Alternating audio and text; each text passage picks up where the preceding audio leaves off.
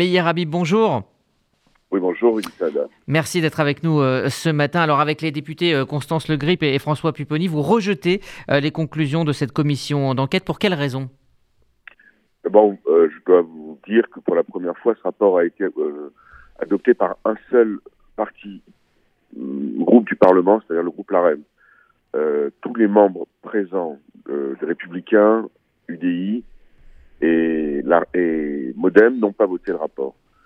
Euh, je, je, ne parle même pas des socialistes, des communistes, des insoumis, qui n'ont pas, sont pas venus à une seule minute pour croire que l'assassinat d'une juive euh, en France euh, leur paraît normal, puisqu'il n'y a pas besoin de venir ne serait-ce à une minute d'une commission d'enquête pour savoir s'il y a des dysfonctionnements.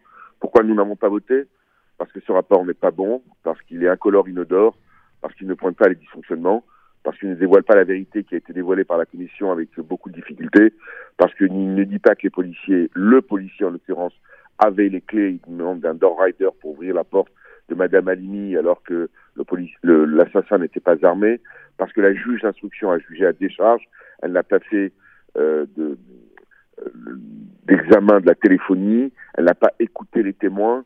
Comment peut-on imaginer que les, les, les, le voyou chez qui, les dealers de drogue chez qui il avait dormi n'a jamais été auditionné. Il y avait préméditation, c'est le point peut-être principal c'est-à-dire qu'il a préparé son crime, quelqu'un qui prépare minutieusement son crime, qui fait ses ablutions, qui fait ses prières, qui se change, qui se lave, qui déclare le matin ce soir sera terminé, euh, qui, euh, qui, avait dit euh, plusieurs jours avant qu'on on sentait qu'il préparait quelque chose, il allait à la mosquée trois fois par jour. Tout ça en français, ça s'appelle de la préméditation.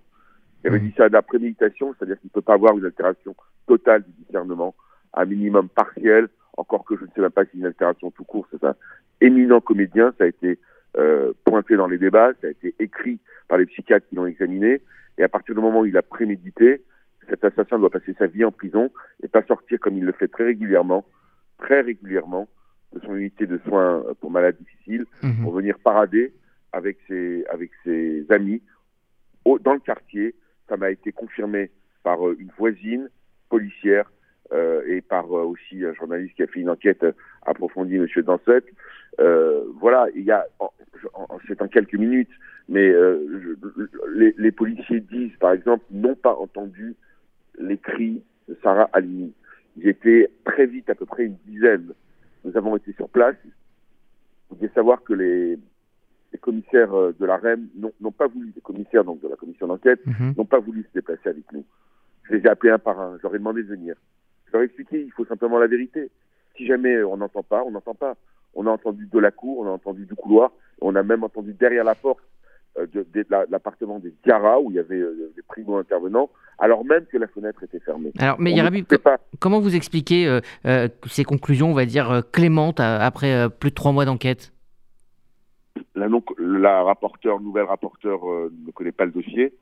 le, le primo-rapporteur a voulu faire en sorte que je n'enquête pas, parce qu'en permanence, on dit, ah, vous refaites un, nouveau, un, nouveau procès. C'est pas un nouveau procès, c'est une commission d'enquête parlementaire pour savoir s'il y a des dysfonctionnements. Les dysfonctionnements, ils sont abyssaux, ils existent. Après, on va pas faire revivre Sarah Aligné. Mais on, ne peut pas, euh, aujourd'hui, d'abord, faut, pour pouvoir éviter que demain, un tel drame se reproduise. Imaginez-vous, imaginez-vous quelqu'un pendant 15 minutes en train d'hurler à la mort au sens littéral du terme, et une dizaine de policiers sont sur place et aucun n'intervient. Alors en réalité, ils avaient un chef. Ce chef, c'est lui qui avait les clés. Ils étaient censés attendre les, instructions, euh, qui entre parenthèses vont d'ici, il y a besoin, il y a, euh, urgence, casser la porte.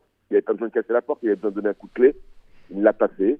Et je pense qu'après, de, de, fil en aiguille, euh, on a voulu couvrir les, les manquements, les erreurs. Ça peut arriver, c'est humain. Le gars a commencé à dire, à parler en arabe, Wallah Wakbar, Surah du Coran, ça tétanise tout le monde. Euh, il faut peut-être donner plus de, de, possibilités à ce que la police qui intervienne en, en primo-intervenant mhm. soit couverte en, en, cas de en cas de type. Et voilà, un, un, un, responsable de syndicat policier m'a dit le souci, c'est que les policiers ont peur de perdre leur, leur, euh, leur job en quelques minutes, si jamais ils font la moindre erreur, etc. Je ne sais pas. Les, les raisons, je ne les connais pas en police supposée. Elles ne sont pas établies. On ne pourra jamais proprement dire les établir. Ce qui est mmh. certain, c'est que les policiers ont menti devant la commission d'enquête, tout simplement lorsqu'ils disent qu'ils n'ont pas écouté euh, les, les cris de Sarah Lini. Et ça, je crois que c'est leur hiérarchie a tout fait pour que nous n'entendons pas certains policiers. On n'a pas pu d'ailleurs entendre les, les, membres de la famille Garage. Je voulais mhm. aller voir la, les, membres de la famille Traoré, pardon. Et je voulais aussi, Rudy Sada, et, euh, il était prévu par la commission d'enquête de se rendre pour parler, pour, euh, euh, euh entre guillemets, euh, auditionner, mhm.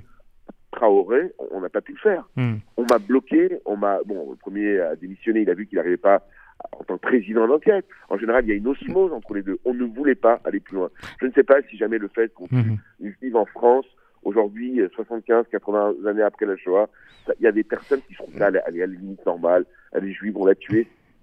Je ne sais pas. Bon. Mais le caractère antisémite a été retenu, mais 8 mois, 9 mois après, la juge a été immonde, elle n'a pas regardé. Encore un mot, je vous le dis, parce que vos, vos auditeurs s'interrogent.